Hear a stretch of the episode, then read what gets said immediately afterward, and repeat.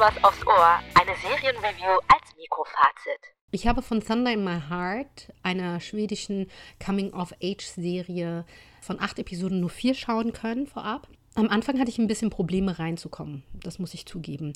Ich weiß nicht, ob das manchmal daran liegt, dass die Synchronisation irgendwie nicht authentisch wirkt. Also es fängt halt auf die zwölf an, es ist laut, es ist provokant.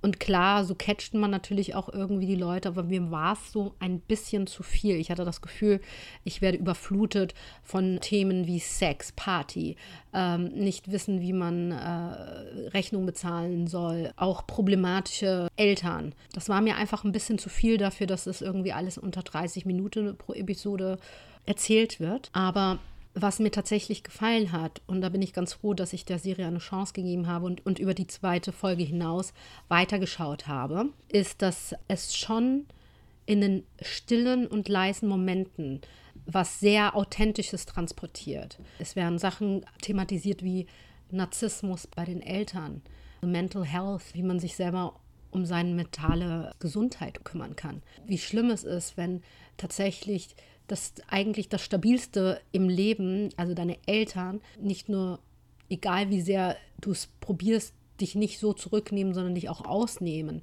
also dein Konto räumen. Und ähm, das wird sehr erlebbar dargestellt. Aber das sind für mich wirklich so die nicht die provokanten, hey, wir reden jetzt über sexuell übertragene Krankheiten, Chlamydien, sonst was, was ich schon wieder hundertmal gesehen habe. Und klar, es ist alles Teil, es ist authentisch, es ist alles Teil eines Lebens. Es ist halt nur sehr kompakt in einer kurzen Serie erzählt und es sind halt zu viele Punkte.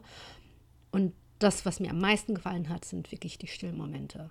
Bei jeder einzelnen Figur.